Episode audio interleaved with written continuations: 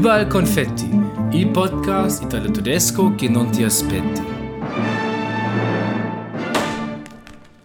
Ciao, buongiorno und hallo zu unserer neunten Folge von Überall Konfetti. Herzlich willkommen auch von mir, ganz egal von wo ihr uns gerade zuhört.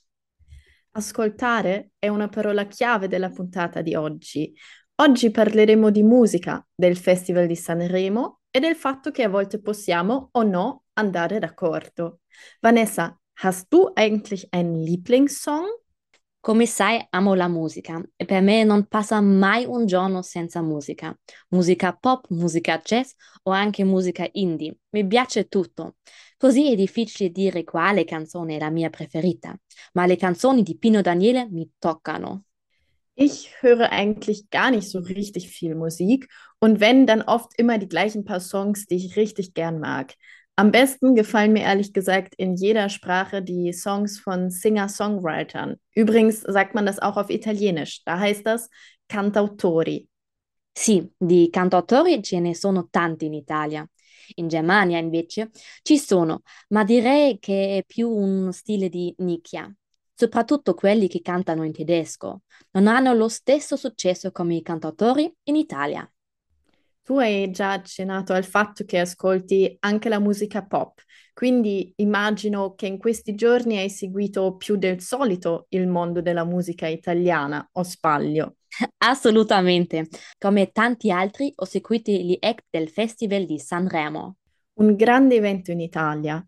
Ich weiß noch, dass meine Mitbewohnerinnen in Florenz an den Sanremo-Tagen immer riesige Cene, also Abendessen, organisiert haben und alle zusammen in einer winzig kleinen Küche die Übertragung geschaut haben.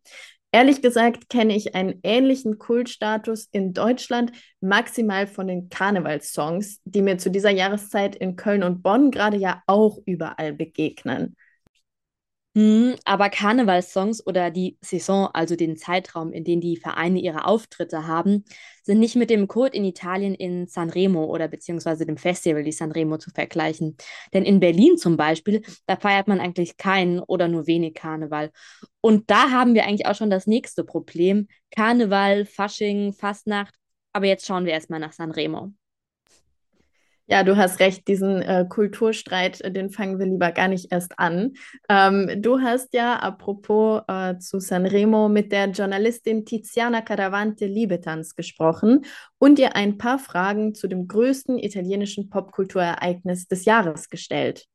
Genau, ich habe Tiziana gefragt, warum ein Festival, das es schon seit den 50er Jahren gibt, immer noch so viel Reiz für das Publikum hat. Denn geliebt wird es bei alt und jung. Tiziana hat mir außerdem erzählt, dass es in Sanremo nicht nur um Musik geht. In ihre Antworten, da hören wir jetzt mal rein. Il Festival della Musica Italiana o anche Sanremo, perché il festival si svolge proprio lì. Beh, in effetti il festival nasce un po' uh, per un'idea uh, pubblicitaria. Era il 1951 e eh, Sanremo, che è tra l'altro una bellissima città con un sole fantastico, tanti fiori, eh, comunque eh, non aveva molti turisti.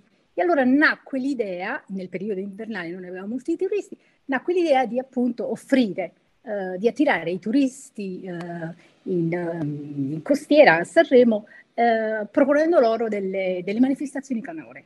E quindi nel 1951 partì, iniziò il primo festival che si tenne eh, nel, nelle, nelle, sale del Casino. Figurati che allora eh, parteciparono solo tre cantanti e questi tre cantanti cantarono 20 canzoni. Uh, vinse Nilla Pizzi con Vola Colomba, che è un evergreen della, della canzone italiana. E poi dopo, naturalmente col successo uh, che ebbero le prime edizioni, il festival uh, scoppia letteralmente, non sia in senso di spazio che in senso di successo. Quindi si pensò di trasferirlo al Teatro Ariston e appunto dal, dal 1976 il festival eh, si tiene eh, presso il Teatro Ariston di Sanremo. Il Festival di Sanremo è l'evento più importante per, um, per i media italiani, ma perché? Allora, innanzitutto bisogna capire che il festival è un po' un, barometro, un termometro. E questo uh, rispecchia uh, lo stato del paese. Quindi la musica è politica, Sanremo è politica e ci fa capire attraverso le canzoni ehm, cosa sta avvenendo in Italia. E, ehm, non solo le canzoni sono importanti, i testi, i personaggi che le propongono, ma anche gli ospiti, i temi delle canzoni, appunto. E quest'anno, per esempio, ehm, il direttore artistico Amadeus, che è un conduttore molto noto ehm, in, in, Italia, ha invitato Pega Moshirpur, un'attivista italo-iraniana, e quindi sono stati accesi i riflettori per un'ennesima volta e naturalmente ehm, ce n'è molto bisogno sulla terribile situazione in Iran. E, ma i temi sono tanti, e così nel corso del festival, ehm, di questo festival, si parlerà anche di razzismo, di guerra. Amadeus eh, farà leggere dall'ambasciatore ucraino in Italia un testo che gli invierà uh, il presidente Zelensky. Insomma, Sanremo è musica, ma anche un contenitore che solletica uh, gli animi degli italiani e ci dice attenti, qui c'è qualcosa che non funziona. Quindi Sanremo esiste in questa forma solo in Italia, anche perché gli italiani quando si tratta di unire spettacolo e emozioni lo sanno fare molto molto bene. Bene, così possiamo anche dire che è diventato un po' una tradizione, ma ci sono anche mm, punti innovativi e può essere anche un festival innovativo o è sempre mm, nel stesso modo? Guarda, io personalmente c'è stato un periodo in cui il festival non lo seguivo, assolutamente, eh, perché lo trovavo pesante, vecchio. E poi mm, c'è stata una cosa molto, molto buffa che, ehm, che, ho riconosciuto anche nei miei amici italiani qui in Germania, che forse nel, nell'essere, nel vivere fuori eh, dall'Italia si vede Sanremo con tutta un'altra ottica, forse pure con un tocco di nostalgia, va bene, eh? lo ammetto. Però, eh, e quindi ho ripreso a guardare il festival e, e devo dire che negli ultimi anni il festival eh, si è ringiovanito ehm, e questo grazie anche devo dire la verità, al um, direttore artistico Amadeus, che figurati lo conduce per la quarta volta e si dice che lo condurrà anche l'anno prossimo. La prima serata di, di questo festival ha avuto uno share di più di 10 milioni di, di, telespettatori, che è enorme, come non lo so, uh, una partita uh, di finale, mm, qualcosa di strepitoso. E sono naturalmente delle, delle, delle, dei dati che non si registravano da tempo. In Germania mh, mm, non esiste una cosa simile, cioè la musica in Germania purtroppo non è così rappresentata. E quindi ehm, beh, farebbe forse bene anche la Germania inventarsi qualcosa, però credo che il discorso è che la Germania, cioè in Germania c'è la musica colta, poi c'è boom, un buco e poi dopo si riparte eh, con eh, le cosiddette schlager, eh, che mh, mm, non è che siano poi canzoni carine, ecco, però che poi tra l'altro sono ritornate in auge grazie anche ad interpreti giovani, eccetera, però è da, diciamo, da tenere un po' in considerazione questo effetto un po' popolare. Ehm, il festival in sé per sé negli ultimi anni, grazie ai social, è diventato, eh, è diventato molto, molto social, ha raggiunto i giovani che non classificamente magari come i genitori lo guardano in tv, ma uh, si collegano col loro telefonino, uh, fanno commenti, eccetera. Quindi io direi che Sanremo alla fine è e resterà sempre un programma generazionale e quindi um, convince, piace o non può piacere ai giovani e ai meno giovani, quindi è una settimana molto impegnativa del quale poi in Italia se ne parlerà dopo il festival, dopo, dopo, dopo, cioè è un, è un, è un, un argomento che entra nelle case di tutti gli italiani. Um, tu hai già detto è una settimana piena di musica, pieno di musica italiana, ma si fa anche tipo il public viewing che mh, ragazzi o famiglie mh, vanno insieme a certi posti e, o fanno tipo il, sì, il public viewing come conosciamo anche um, di calcio per esempio. Io ho un amico eh, che eh, segue il festival da sempre e comunque dal 1980 lui ogni anno si incontra con i suoi compagni di liceo in una, in una, città italiana per guardare tutti insieme il Festival di Sanremo. È una cosa molto molto simpatica. E poi naturalmente ci sono i canali social, TikTok, Instagram, eccetera. Quindi eh, questo per farti capire l'importanza e l'influenza dei social che hanno adesso a Sanremo.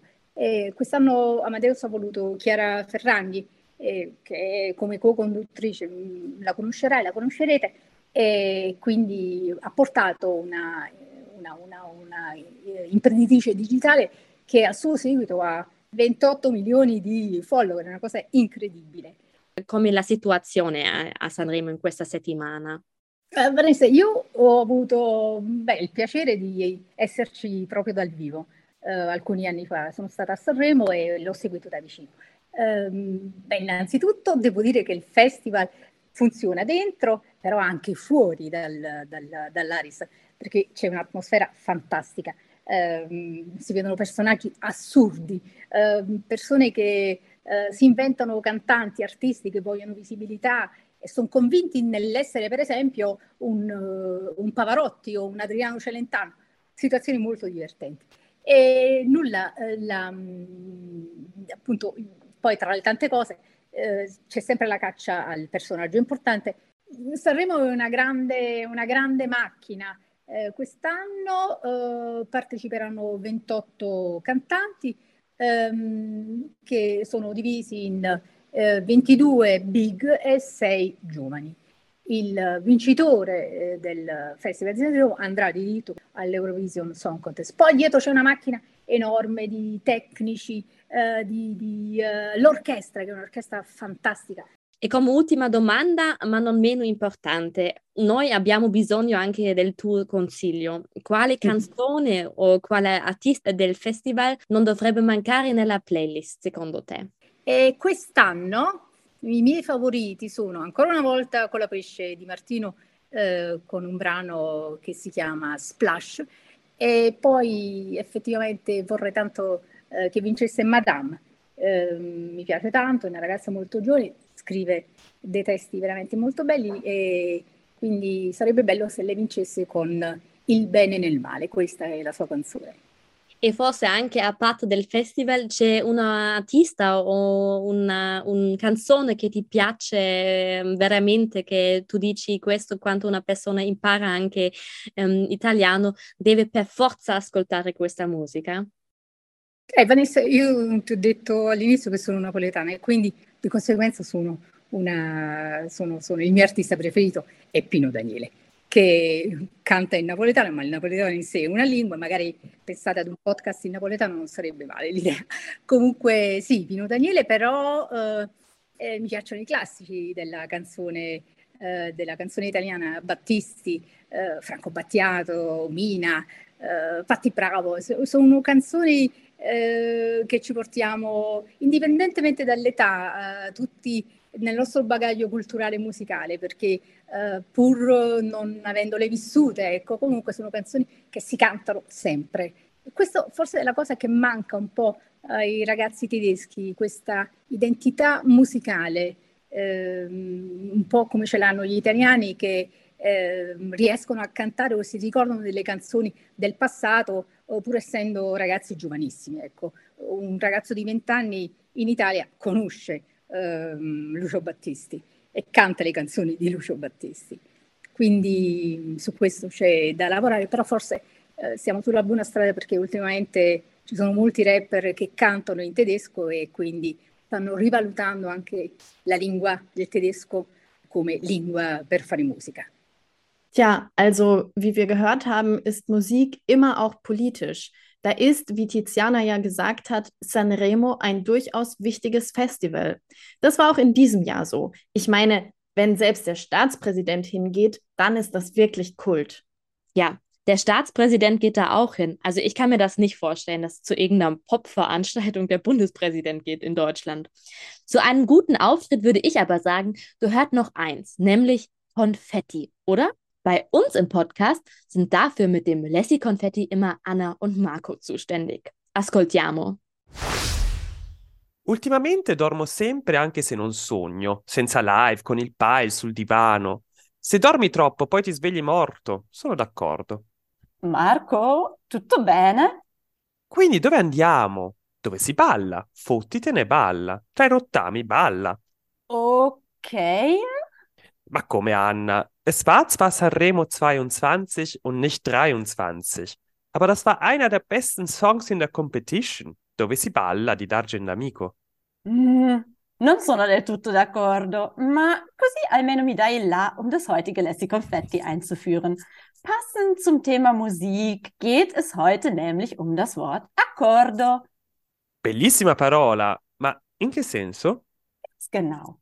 Lass uns mit einer ersten Bedeutung anfangen. Accordo im Sinne von Concordia, Harmonia. Das Wort stammt aus dem Lateinischen von cor, cordis, Herz und ein accordo ist eine harmonische unità di cuori, a volte molto profonda e vincolante.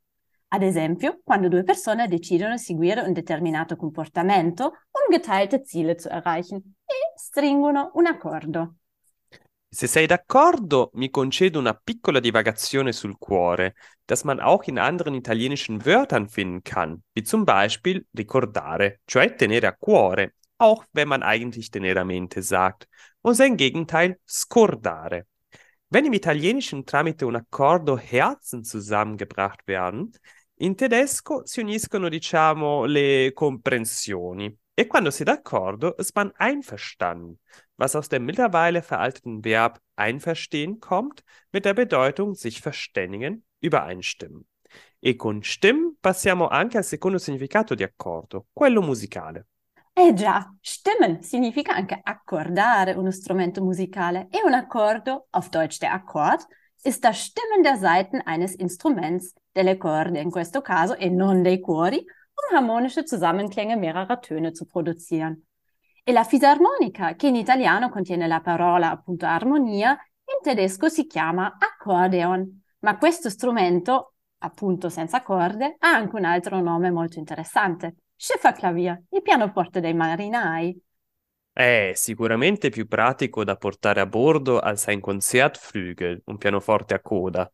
Eh sì, e dato che oggi citiamo canzoni, wenn das Schifferklavier an Bord ertönt, ja, dann sind die Matrosen so still, weil ein jeder nach seiner Heimat sich sehnt, die er gern einmal wiedersehen will. E una vecchia Seemannslied che ti facevano cantare a scuola, la conosci? Eh, no, non la conosco questa.